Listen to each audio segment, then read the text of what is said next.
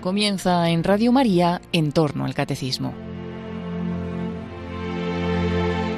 En el camino cuaresmal de este año escuchamos durante tres domingos consecutivos escenas del Evangelio de San Juan. Como ayuda para profundizar en este Evangelio, les ofrecemos la reposición de otros tantos programas de vida en Cristo en que el padre Luis Fernando de Prada resumía la exposición que Benedicto XVI hacía de las imágenes joánicas en su obra Jesús de Nazaret.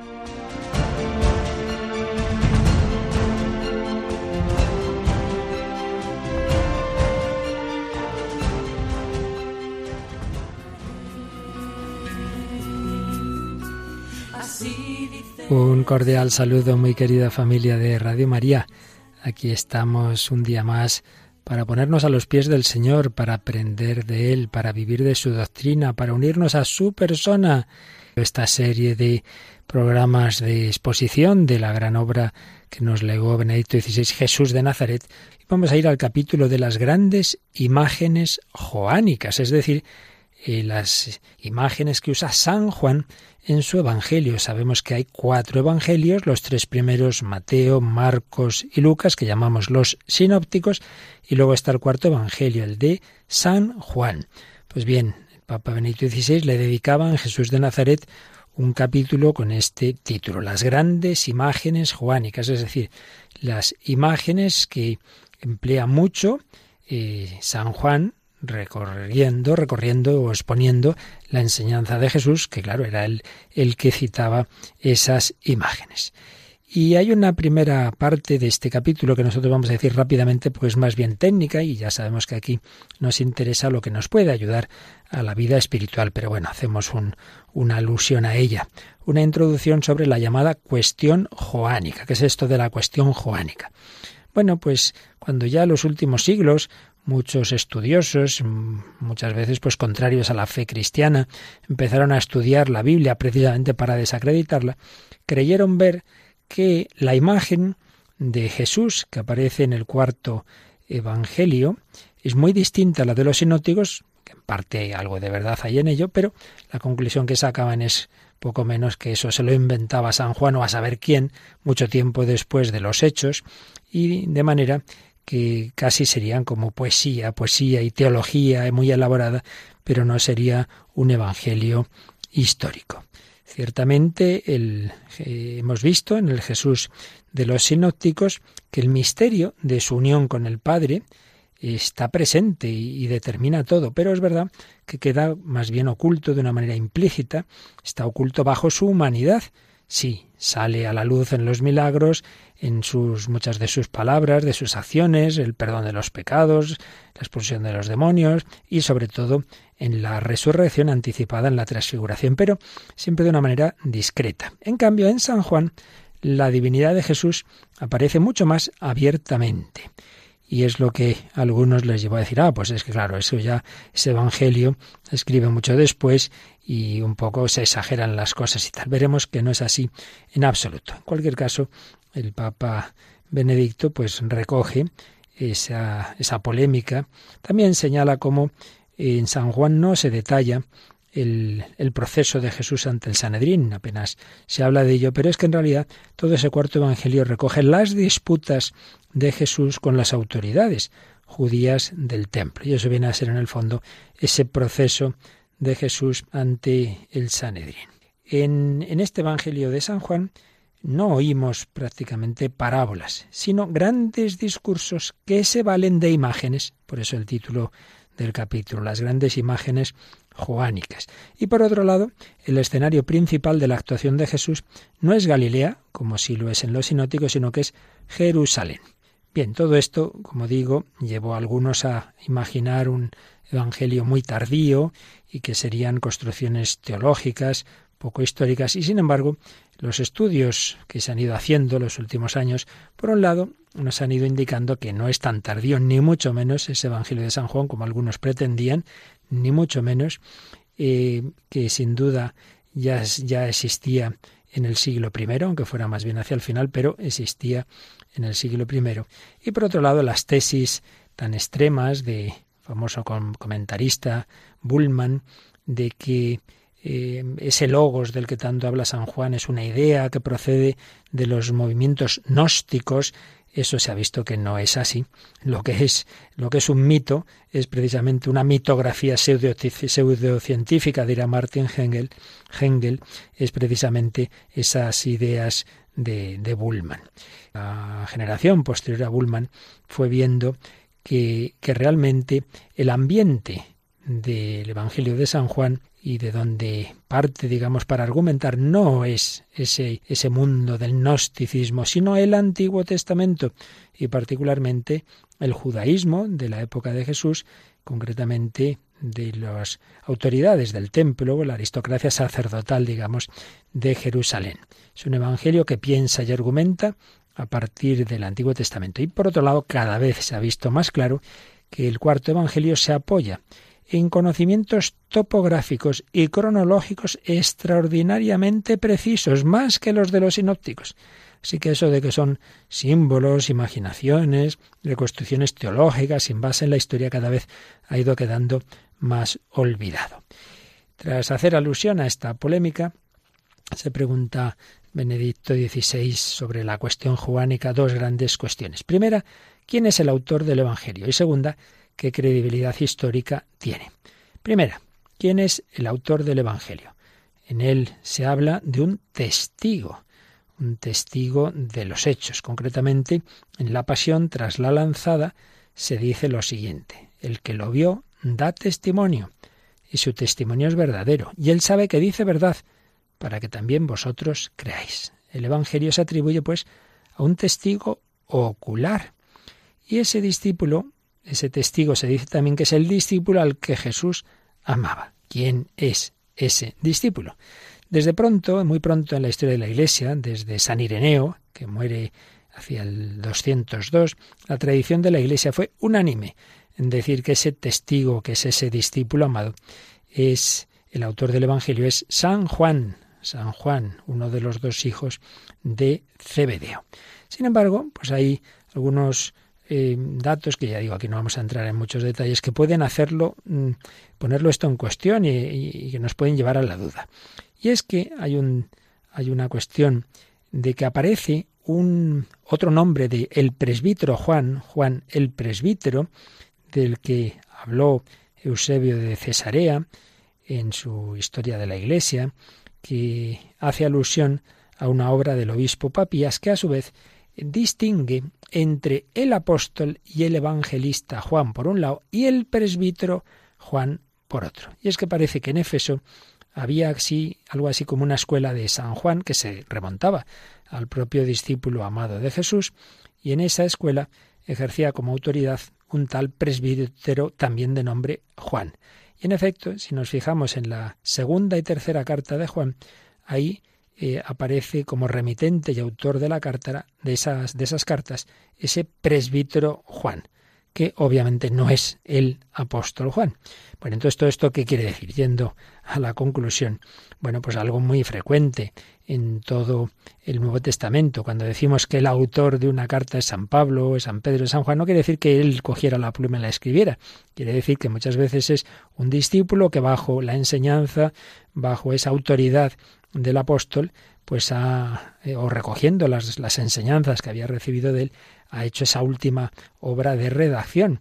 Entonces sí, pues podemos atribuir al presbítero Juan una función en la configuración definitiva del Evangelio, pero no porque él se inventara nada, sino lo que hace es poner por escrito lo que eh, había oído a San Juan el apóstol. Pues algo así como el Evangelio de San Marcos es poner por escrito la predicación de San Pedro. No, esto no tiene que extrañarnos nada. Importa poco quién es el autor último, el autor material, el que redacta al final esa última fase, digamos, de redacción del Evangelio. Eso no tiene eh, nada que ver con negar el origen apostólico y mucho menos la inspiración y el que sea palabra de Dios. Pero en cualquier caso, no tenemos ningún motivo para negar que la autoría fundamental es del apóstol San Juan, aunque decimos eh, luego, pues eh, la redacción última haya intervenido otro, otro Juan, el que se llama Juan el presbítero. Con esto, pues ya damos un paso decisivo para la segunda cuestión, la credibilidad histórica del cuarto evangelio. No son elucubraciones teológicas allá por no sé qué siglo muy posterior a los hechos, sino obra de un testigo ocular eh, que se fija en todos los detalles muy concretos de, lugar, de, cronología.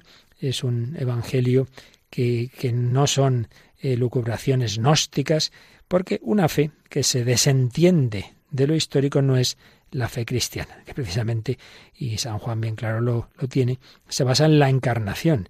No habla de un mito que no se sabe dónde estuvo, sino ese Dios hecho carne que estuvo hablando con la samaritana en el pozo de Sicar, que estuvo en el templo, etcétera, etcétera, etcétera. No hay motivos para negar esa historicidad.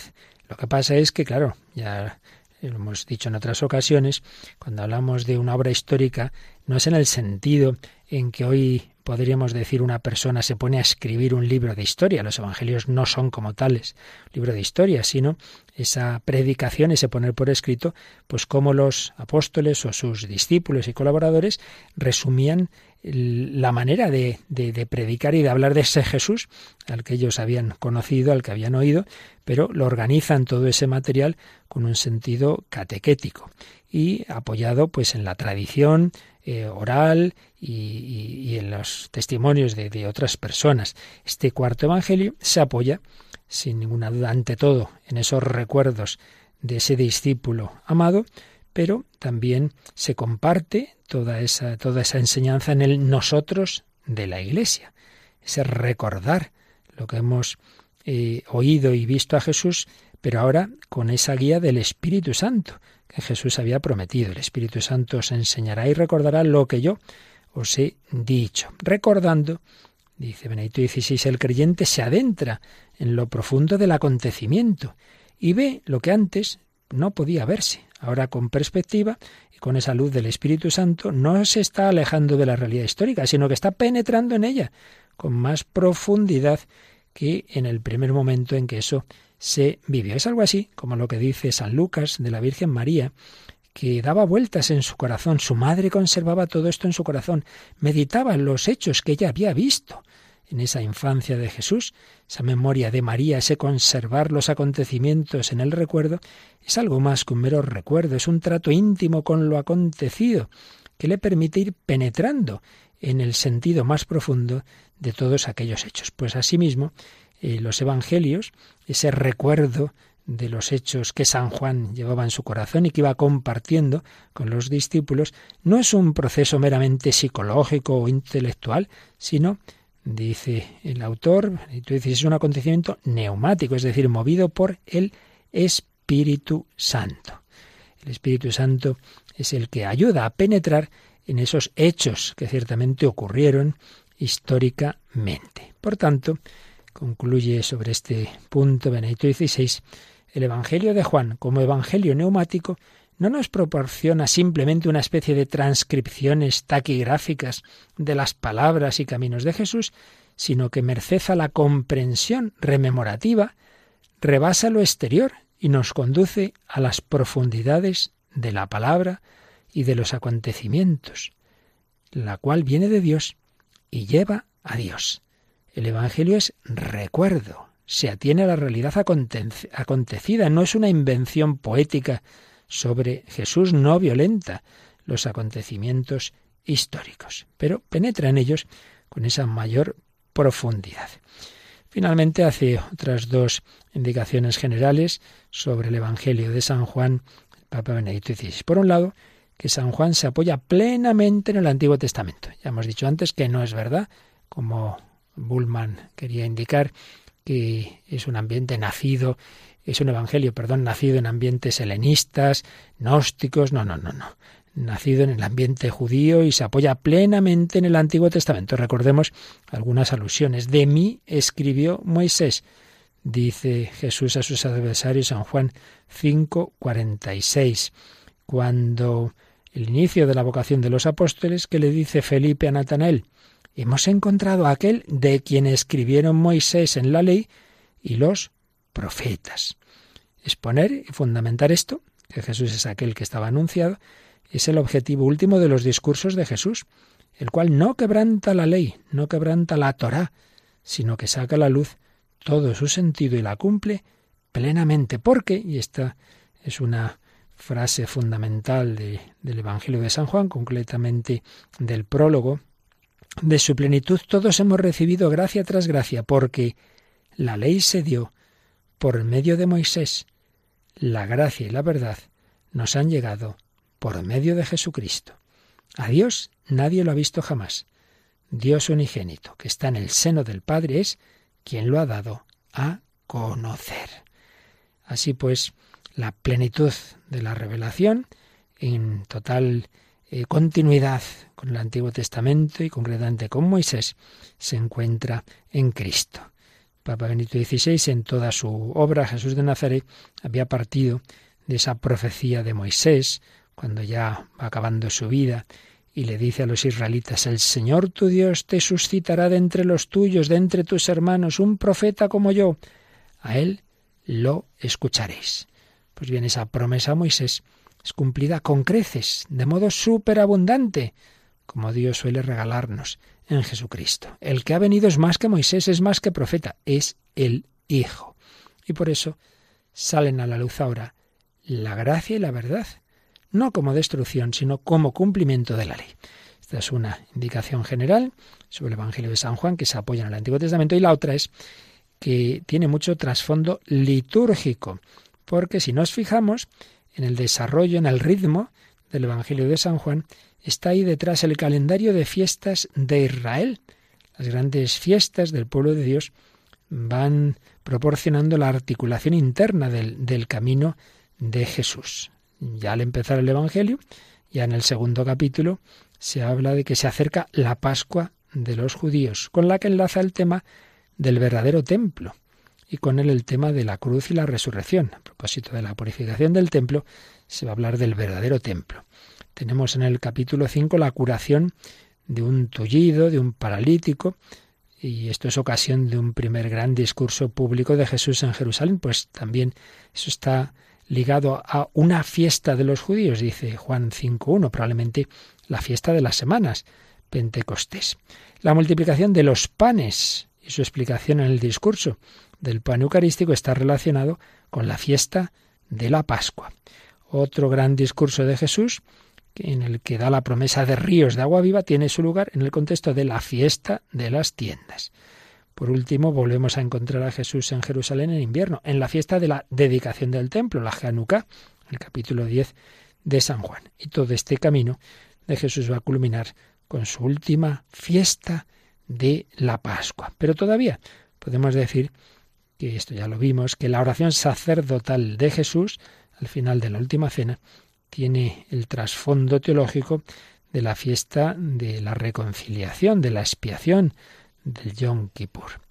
Y todas estas fiestas judías, tengamos en cuenta que tienen un, triple sentido. En su origen están fiestas de las religiones naturales, el vínculo con la creación, estos pueblos tan, tan ligados a la tierra, a su cultivo y al mundo animal, pues normalmente las fiestas tenían que ver con, la creación, con la búsqueda eh, de Dios a través de la creación. Pero en un segundo momento para Israel fueron fiestas del recuerdo, de conmemoración de lo que Dios había hecho en la historia con ellos. Por ejemplo, la Pascua, pues al principio es dar gracias a Dios por, la primavera, por los frutos del campo, por los primeros corderitos, pero luego es también recordar que Dios había salvado a Israel de Egipto. Y en un tercer sentido, ese recuerdo se convierte en esperanza de una acción salvífica plena, esperanza de algo que va a ocurrir en el futuro. Por tanto, origen en las fiestas de religiones naturales, vínculo con la creación, segundo, recuerdo y conmemoración y actualización de los hechos salvíficos de Dios en la historia de Israel y tercero, esperanza de la acción salvífica plena. Y así, con ese trasfondo, pues iremos viendo diversas imágenes y discursos de Jesús. La primera de ellas el agua, pero antes de entrar en ella, pues vamos a quedarnos un momento en oración y precisamente pidiendo al Señor la fuente de la vida eterna, pidiendo al Señor que sepamos beber de esa fuente, de esa verdadera agua que Él ha venido atraernos. Fuente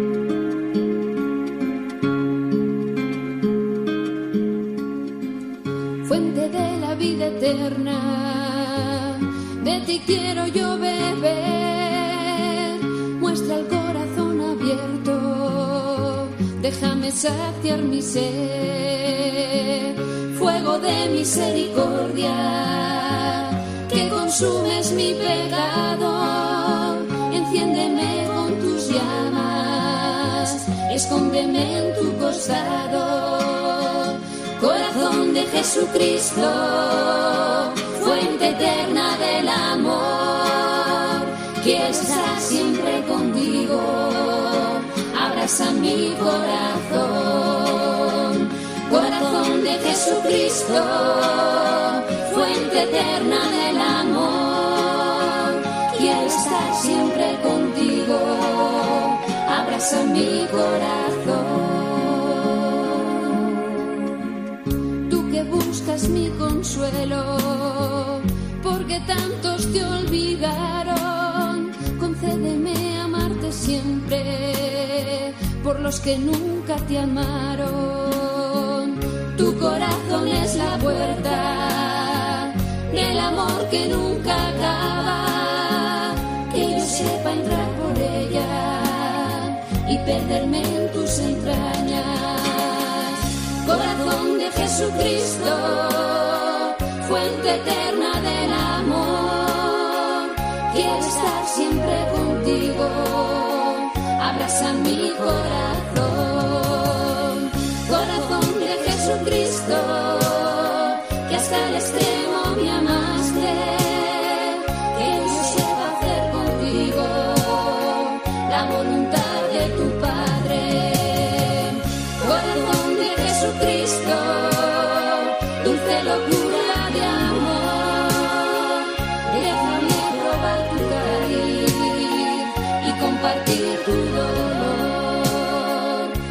Probar tu y compartir tu dolor.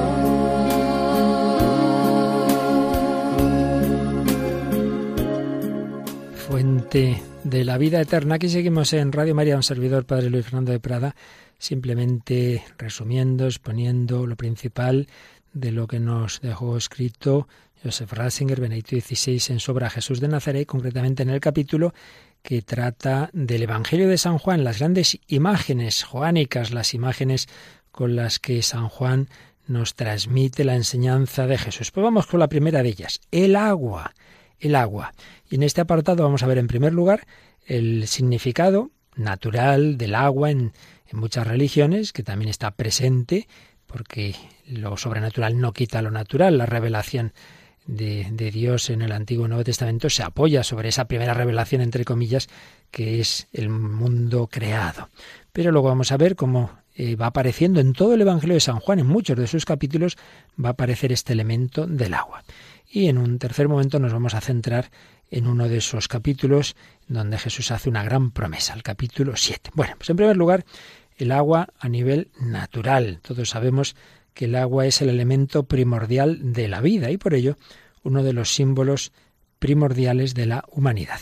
Se nos presenta de distintas maneras y ahí podemos ver también, consecuentemente, diversos sentidos. Por un lado tenemos la fuente, el agua fresca que brota del regazo de la tierra. ¿Qué quiere esto decir?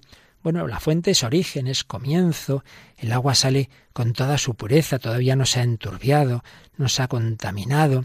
Vemos ahí el agua como elemento verdaderamente creador, como símbolo de fecundidad y de la maternidad.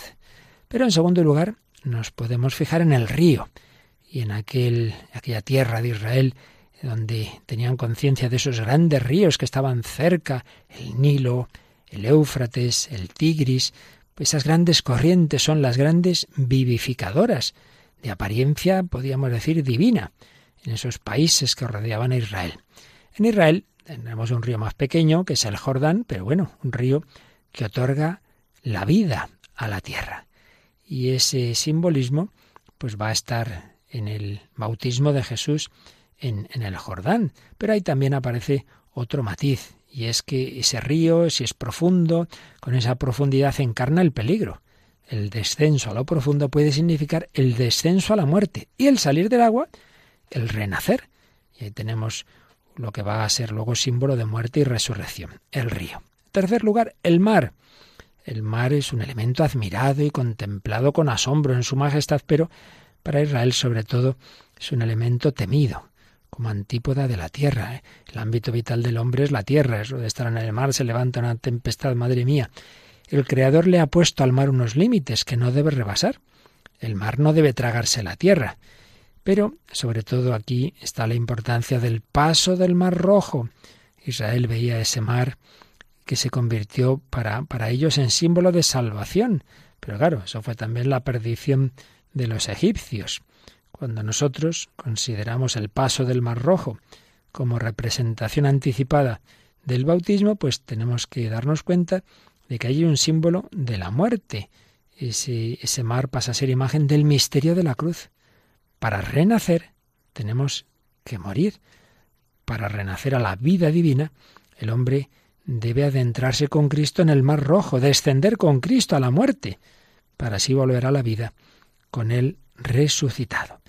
Tres aspectos del agua, la fuente, el río, el mar, que están de trasfondo natural y que no hay que olvidar. Pero vamos ya propiamente a cómo el simbolismo del agua atraviesa el Evangelio de San Juan, que lo atraviesa de comienzo a fin. En primer lugar, lo vamos a encontrar en el capítulo tercero, en ese diálogo de Jesús con el, con el fariseo Nicodemo. Para poder entrar en el reino de Dios, el hombre tiene que renovarse, llegar a ser otro, tiene que renacer del agua y el espíritu. ¿Qué, qué significa esto? Pues bien, el bautismo, como entrada en la comunidad de, Jesucristo, es un nuevo nacimiento, al que corresponde, en analogía con ese nacimiento natural que los hombres tenemos por el engendramiento masculino y la concepción femenina, y dos principios, ¿no? El masculino y el femenino para el nacimiento natural, pues bien, en el nacimiento sobrenatural también hay un doble principio. ¿Cuál? Por un lado, el Espíritu Divino, el Espíritu Santo, y por otro lado, el agua, vista como Madre Universal de la vida natural, elevada en el sacramento por la gracia a imagen gemela de la Virgen Madre de Dios.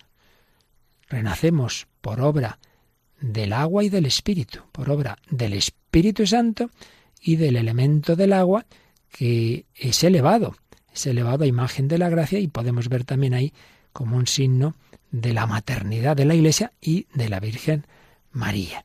Ese nuevo nacimiento supone, dicho de otro modo, el poder creador del Espíritu de Dios. Pero Dios ha querido que esa acción suya, esa acción del omnipotente, del Espíritu Todopoderoso, esté unida al seno materno de la Iglesia, que acoge y acepta. Por eso dirá Tertuliano, nunca estuvo Cristo sin agua, es decir, nunca estuvo ni está Cristo sin la Iglesia. Dice un autor, espíritu y agua, cielo y tierra. Cristo e Iglesia son solidarios y así acontece el nuevo nacimiento. Por tanto, en este contexto de ese diálogo de Jesús con Nicodemo, en ese hablar del bautismo, en ese hablar de que hay que nacer de nuevo, el agua representa a la tierra maternal, a la Iglesia Santa, que acoge en su seno y que simboliza la creación. Pero también, como hemos visto, nos eh, recordaba Benedicto XVI que junto a la Iglesia siempre está la, la imagen de María. María es símbolo de la Iglesia, la Iglesia nos remite a María. Pero vamos al capítulo cuarto. Y tenemos una escena muy conocida, muy conocida, muy bella, eh, larga en el relato que hace San Juan, que es el encuentro de Jesús con la samaritana junto al pozo de Jacob. De nuevo, el agua, en este caso, en un pozo. Dame de beber. El Señor le promete a la samaritana un agua que se convierte para quien la bebe en un surtidor que salta hasta la vida eterna, de suerte que quien la bebe no vuelve a tener sed. Aquí el simbolismo del pozo está ligado a la historia salvífica de Israel. Si recordáis, cuando Jesús llama a Natanael, Natanael se acerca a Jesús em, este el Señor pues le dice aquellas palabras de veréis el cielo abierto y a los ángeles de Dios subir y bajar sobre el Hijo del Hombre. Bueno, esto nos remite a Jacob. Jacob había tenido aquel sueño reclinado sobre una piedra que le servía de cabezal y había visto en una visión nocturna ángeles de Dios que subían y bajaban. Bueno, pues el nuevo Jacob, y mucho más grande que aquel, es Jesucristo. Aquel patriarca, Jacob, eh, había dado ese pozo, el pozo de Jacob, eh, junto al cual encuentra Jesús a la samaritana. Encontramos a Jacob como aquel gran patriarca que con el pozo ha dado agua, el elemento fundamental de la vida.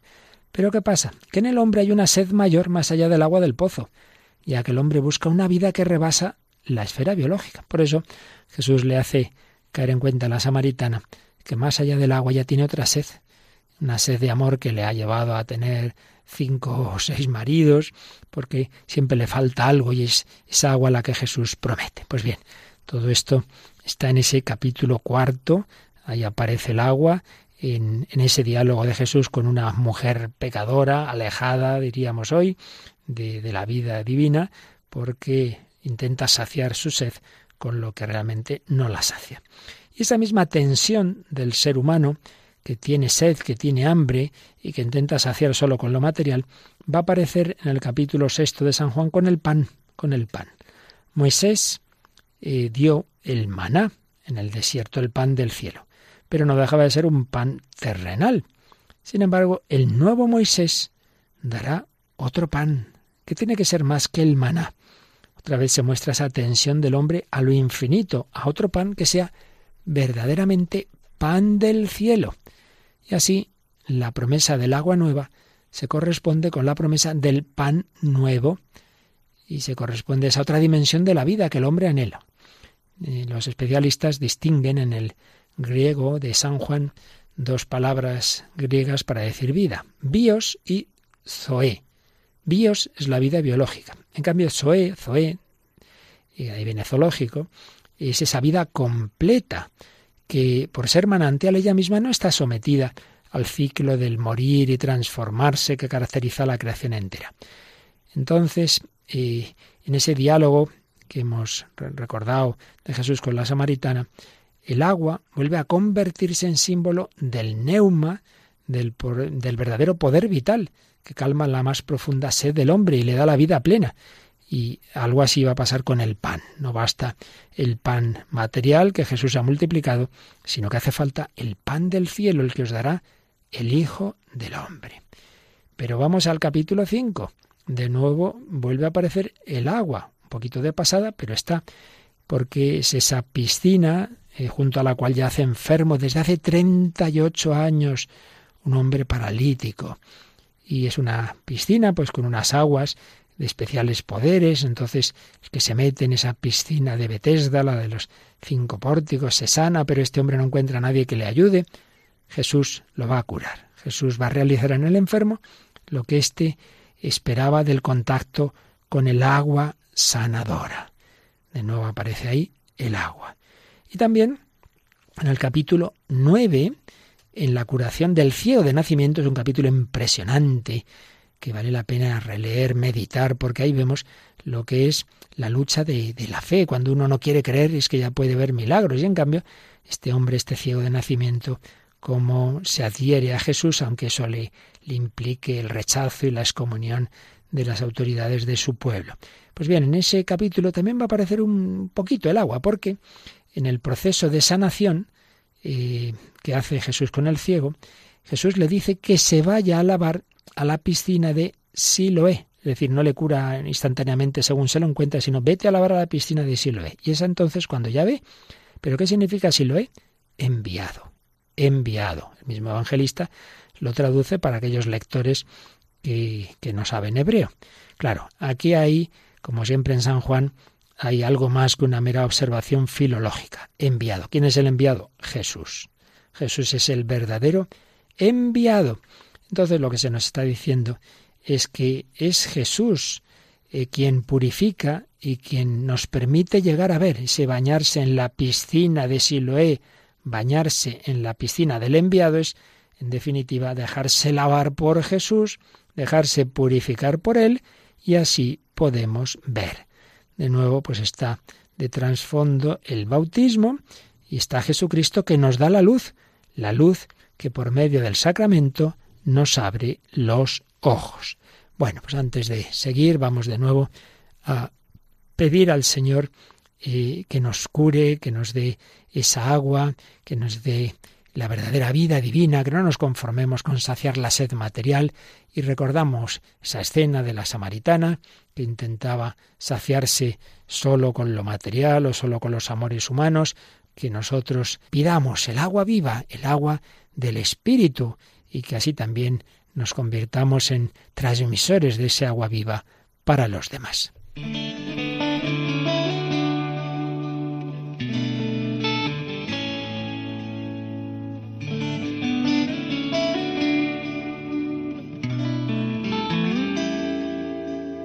Fatigado, el camino se sentó.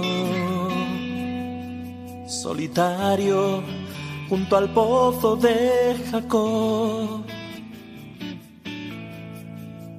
Cuando tú te acercaste, era mediodía, como siempre, como cada día y él te pidió, dame de beber, un judío a ti, samaritana. Y te habló de un agua viva, aquel forastero en Sicar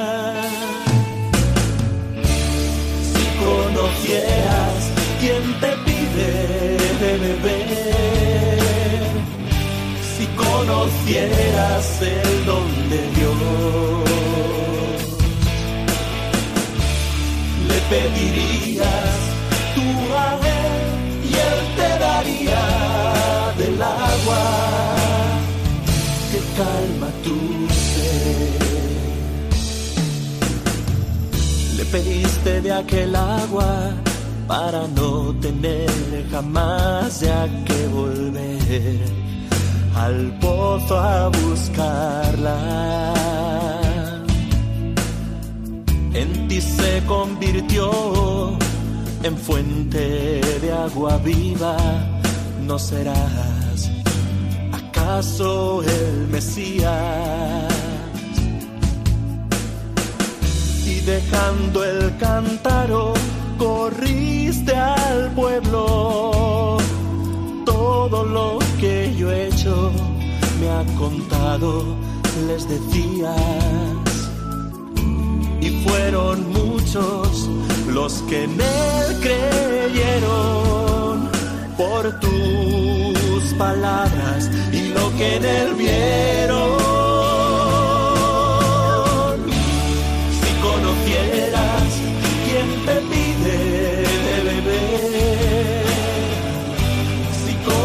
Conocieras el don de Dios, le pedirías tu a y él te daría del agua. Que calma tu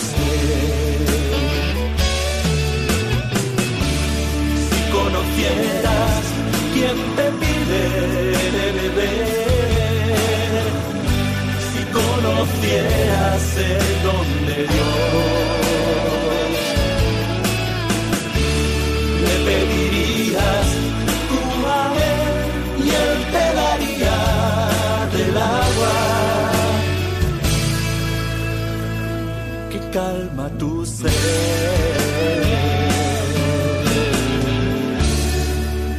Pidamos a Jesús esa agua que calma nuestra sed, esa agua que es el don de su amor, el don de su espíritu.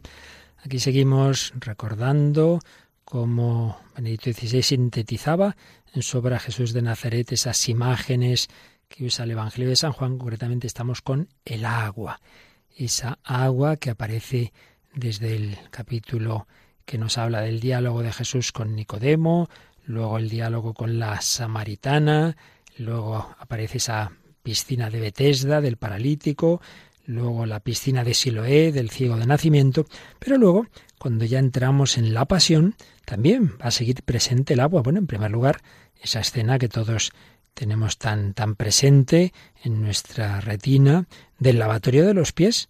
Claro, Jesús se levanta, se quita el manto, se ciñe con una toalla y vierte agua en una jofaina y comienza a lavar los pies a los discípulos. La humildad de Jesús, que se hace esclavo de los suyos, es el baño purificador que hace que los hombres sean aptos para sentarse a la mesa de Dios. No es simplemente como a veces podemos interpretar un gesto de humildad, de servicio, que también lo es, pero no solo, sino un símbolo de la redención. Por eso le dice Jesús a San Pedro cuando éste se niega, dice, pues si no te lavo no tienes parte conmigo. Porque para entrar en el banquete del reino de los cielos que se anticipa la Eucaristía hay que dejarse purificar por Jesús, dejarse redimir. Podemos decir que si Jesús ahí lavó los pies a sus discípulos con agua, hoy nos quiere lavar no los pies, sino los corazones, y no con agua, sino con su sangre. Pero en fin, esto ya es una aplicación que hace ahora un servidor, pero volvamos al texto de Jesús de Nazaret de Benedicto XVI. Lavatorio de los pies. ¿Y cuándo vuelve a salir el agua? Pues en una escena impresionante y muy importante. Cuando ya termina la pasión, cuando ya acaba de morir Jesús, los soldados se acercan a dar el golpe de gracia, le rompen las piernas a, a uno de los bandidos, al otro, pero cuando llegan a Jesús lo ven ya muerto, entonces no le rompen las piernas, sino que uno de los soldados con la lanza le traspasó el costado y al punto salió sangre y agua. Juan 19, 34. Salió sangre y agua. Todos los comentaristas ven que aquí San Juan alude a los dos sacramentos principales de la Iglesia, el que es puerta de los demás, el bautismo, y el que es la cima de todos, la Eucaristía. Esos grandes dones. También está simbolizado la vida de Jesús, la sangre, y, y, la vida del Espíritu Santo, la vida nueva en el agua. Pues bien, esos dones, esos sacramentos, brotan del corazón abierto de Jesús y la Iglesia nace de ese costado de Jesús, como, como Eva había nacido en la simbología del libro de Génesis del costado de Adán. Pero recordemos, como hace aquí Joseph Ratzinger, que San Juan, que relata como testigo ocular esa escena de la transfisión de ese costado traspasado, va a hablar también de la sangre y el agua en su primera carta y le da un nuevo giro al tema. Recordemos lo que dice en el capítulo 5 de su primera carta. Este es el que vino por el agua y la sangre, Jesucristo. No sólo en el agua, sino en el agua y en la sangre. Porque tres son los que dan testimonio. El Espíritu, el agua y la sangre. Y el testimonio de los tres es único. Sin duda, aquí hay una alusión polémica a un cristianismo que ya en aquel momento, cuando escribía San Juan, eh, reconocía el bautismo de Jesús como acontecimiento salvífico, pero no su muerte en la cruz. Un cristianismo, que también hoy día es un cristianismo que quiere solo la palabra, la enseñanza de Jesús, pero no la carne y la sangre. Un cristianismo que se queda con el agua, con la palabra, sin la corporeidad. Pues eso no es el cristianismo, pierde su fuerza. Es ese cristianismo que se convierte en mera doctrina, en mero moralismo, en cosa de, de, del intelecto. Le faltan la carne y la sangre. El carácter redentor de la sangre de Cristo no se acepta. Esto pasa mucho hoy día. Bueno, ¿qué es eso de la redención? ¿Por qué ha tenido Cristo que pagar por nosotros? Es un peligro también hoy día. Pero en San Juan está todo unido. El agua y la sangre son solidarios. Encarnación y cruz, bautismo, palabra y sacramento son inseparables. Se alude, pues, al testimonio del Espíritu Santo en la Iglesia y por la Iglesia con todos esos elementos. Bien, pues estas son las escenas, los lugares del Evangelio de San Juan donde aparece el tema del agua. Pero nos hemos saltado uno en el que se va a detener ahora en cambio al final de este capítulo Joseph Ratzinger, Benito XVI, que es el capítulo séptimo. Y particularmente hay una palabra de Jesús, una promesa muy importante en el capítulo en el 737. es la fiesta de las tiendas. Ya hemos dicho que San Juan articula su evangelio sobre fiestas litúrgicas de los judíos. Está esa fiesta de las tiendas y dice así el evangelio a partir del versículo 37. El último día, el más solemne de la fiesta, Jesús en pie gritó, El que tenga sed, que venga a mí, y beba el que cree en mí. Como dice la Escritura, de sus entrañas manarán ríos de agua viva. De sus entrañas manarán ríos de agua viva. Trasfondo, pues esa fiesta, que consistía en que se sacaba agua de la fuente de Siloé para realizar en el séptimo día una ofrenda de agua. Los sacerdotes daban siete vueltas al altar, daban siete veces esa vuelta al altar con un recipiente dorado de agua antes de derramarla. De nuevo, como decíamos antes sobre el sentido de las fiestas, hay un origen en las religiones de la naturaleza. Al principio esta fiesta sería una plegaria eh, implorando la lluvia, pues como todos los agricultores, todos los pueblos que dependen de la, de la tierra y de, y de lo que se cultiva, pues claro, necesita el agua, ¿no? Entonces se pide la lluvia. Ese sería el origen. Pero luego está el recuerdo histórico salvífico de Israel en su historia por el desierto, y ahí recordemos que empiezan a quejarse, que no tienen agua, y, ¿qué hace Dios? Le dice a Moisés, golpea la roca, y entonces de la roca sale agua. Dios hizo brotar agua, que vivieran los hombres y los animales de esa roca. Y junto a este origen natural, pedir la lluvia, este recuerdo histórico, en tercer lugar, la esperanza mesiánica el agua brotada de la roca, se fue convirtiendo cada vez más en un tema de la esperanza mesiánica. Moisés había dado en el desierto pan del cielo y agua de la roca. Pues bien, estos dos dones esenciales se esperaban del nuevo Moisés, del Mesías, y esta interpretación mesiánica del don del agua la encontramos en San Pablo en su primera carta a los Corintios, cuando dice, Todos comieron el mismo alimento espiritual, y todos bebieron la misma bebida espiritual, pues bebían de la roca espiritual que los seguía, y la roca era Cristo. San Pablo, pues, ve que en esa roca que Moisés había golpeado, de la cual salió el agua, estaba una especie de simbolismo profético de ese costado abierto de Jesús que iba a ser la verdadera roca, de la que iba a brotar el agua, para darnos de beber esa, esa agua que no solo sacia la sed material, sino la sed espiritual.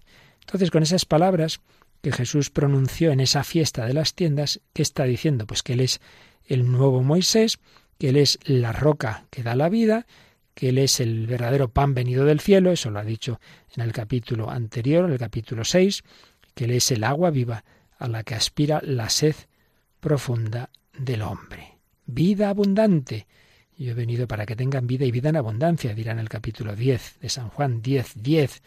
Una vida que no esté marcada por la necesidad, que siempre tenga que ser saciada de nuevo, sino una vida que brote desde dentro de sí misma. Pero, ¿cómo se bebe esa agua? ¿Cómo llega uno a la fuente y saca agua de ella? ¿Cómo, cómo es esto? El que cree en mí. Ah, para beber esta agua hay que creer en Jesús. La fe en Jesús es el modo como se bebe el agua viva, como se bebe vida que ya no está amenazada. El que tenga sed, que venga a mí, y beba el que cree en mí. Pero fijaos cómo sigue a continuación el texto. Beba el que cree en mí. Como dice la Escritura, de sus entrañas manarán ríos de agua viva. Y aquí viene una gran discusión, vamos, no polémica, sino de matiz, que se ha dado en, la historia de, la exégesis. Y todos los, que han estudiado este texto se han hecho esta pregunta. Cuando se dice de sus entrañas manarán ríos de agua viva, ¿a qué entrañas se refiere? ¿A las del Mesías, a las de Cristo, de esas entrañas de Cristo que brota el agua, o a las entrañas del creyente, de ese que dice, beba el que cree en mí, y de sus entrañas manarán ríos de agua viva? Pues ya desde muy antiguo recuerda el Papa Benedicto, se dieron dos respuestas distintas.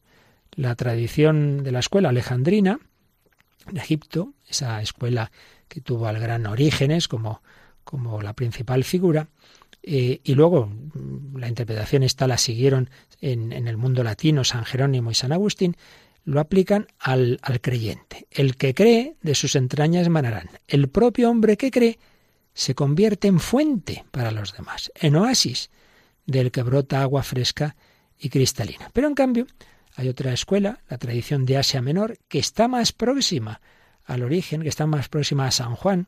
Y ahí tenemos a San Justino, que muere en el 165, a San Ireneo, San Hipólito, San Cipriano, San Efrén, que ahí en cambio dice que sus entrañas se refiere a Cristo. Él es la fuente, la roca viva. Entonces, ¿de las entrañas de Cristo brota el agua o de las entrañas del que cree en Cristo brota el agua? Entonces señala Benedicto XVI que desde un punto de vista puramente lingüístico parece mmm, más natural la interpretación de, de que son las entrañas del creyente, pero si nos fijamos en el contenido, parece mejor la segunda interpretación y más en coherencia con, con todos los elementos eh, que hemos ido recordando, eh, de todo ese simbolismo y de toda la historia de, del Antiguo Testamento. Y además, esta interpretación de decir que se refiere a las entrañas del Mesías no anula, no excluye la otra, porque de las entrañas del Mesías, del corazón de Cristo, brota el agua viva, que al beberla el creyente, a su vez, él se convierte en una pequeña fuente para los demás. Una cosa no excluye la otra. Eh, entonces, cuando San Juan dice, como dice la Escritura, como dice la Escritura, de sus entrañas manarán torrentes de agua viva, ¿a qué se refiere? Eh, ¿A qué punto de la Escritura? Probablemente no, no tenga en la mente un pasaje concreto, sino esa visión de conjunto, esa visión que atraviesa diversos textos. Como decíamos antes, la roca que da, que da agua en el Éxodo, pero tenemos también una visión muy importante. En el capítulo 47 de Ezequiel, 47, 1 al 12, está la visión del nuevo templo. De debajo del umbral del templo corría agua hacia el este. Luego, unos años más tarde, está el profeta Zacarías. Y entonces dice, aquel día brotará una fuente para la casa de David. Y ya, si nos vamos y recordamos, ya saltando al final del Nuevo Testamento, el último libro, al final, en su último capítulo, el Apocalipsis, termina así. Bueno, no es el último versículo, pero ya así el último capítulo. Me mostró un río de agua de vida que brotaba del trono de Dios y del Cordero. Pues bien, podemos concluir que Juan considera que es Jesús resucitado, su cuerpo, el nuevo templo, esperado no solo por el Antiguo Testamento, sino por todas las naciones. Y de ese nuevo templo brota ese río de agua viva y nos da, nos da la vida verdadera, es el río que desintoxica la tierra salada. Jesús, amando hasta el extremo, ha pasado por la cruz y ahora está vivo, es el Cristo vivo, Cristo resucitado y vivo. Y es no solo la nueva Jerusalén, sino que ya ahora ese cuerpo del crucificado que está resucitado es el nuevo templo que a través de la Iglesia, de los sacramentos, nos da la vida nueva. Y, y así es un río que partiendo del Gólgota, de Jesús crucificado y resucitado, fluye a través de todas las épocas. Donde llega este río, brota la vida verdadera, y es lo que vemos en la historia de la Iglesia, como donde ha llegado ese río de agua viva, tantos creyentes, tantas personas se han convertido en canales también de, ese, de esa agua, han transmitido ese amor de Dios que ellos han recibido de Jesucristo. Como vemos, una cosa no excluye la otra. Sí, sin duda, esas entrañas son el corazón de Cristo, son el Santa Santorum del nuevo templo, abierto por la lanza eh, del soldado, pero esa agua que recibe el creyente de ese corazón de Cristo hace que también podamos nosotros convertirnos en pequeñas fuentes para los demás. Y de hecho, termina Benedicto XVI este apartado recordando un pasaje del Evangelio apócrifo de Tomás, en donde Jesús diría, quien beba de mi boca llegará a ser como yo. Quien beba de mi boca llegará a ser como yo, es decir, el creyente se hace uno con Cristo y participa de su fecundidad. El hombre de fe comparte el amor de Cristo y se convierte en fuente que da la vida. Y esto es lo que vemos en la historia. Los santos Son oasis en torno a los que brota la vida, en torno a los cuales resurge un poco del paraíso perdido. Pero Cristo es siempre la fuente viva que se da en abundancia. Bueno, como veis, una maravilla esta, esta síntesis que nos hacía Benedicto XVI sobre esa imagen del agua en el Evangelio de San Juan, que a su vez hemos intentado nosotros sintetizar. Seguiremos con otras imágenes, la viña, el vino, el pan. Bueno, pues lo haremos en próximos días. Hoy nos quedamos dando gracias a Dios por su amor, por su misericordia y pidiéndole que nos ayude a beber esa agua viva que brota de, de su costado y a transmitirla a los demás. Finaliza en Radio María en torno al catecismo. En el camino cuaresmal de este año escuchamos durante tres domingos consecutivos escenas del Evangelio de San Juan. Como ayuda para profundizar en este Evangelio, les estamos ofreciendo la reposición de otros tantos programas de vida en Cristo en que el Padre Luis Fernando de Prada resumía la exposición que Benedicto XVI hacía de las imágenes joánicas en su obra Jesús de Nazaret.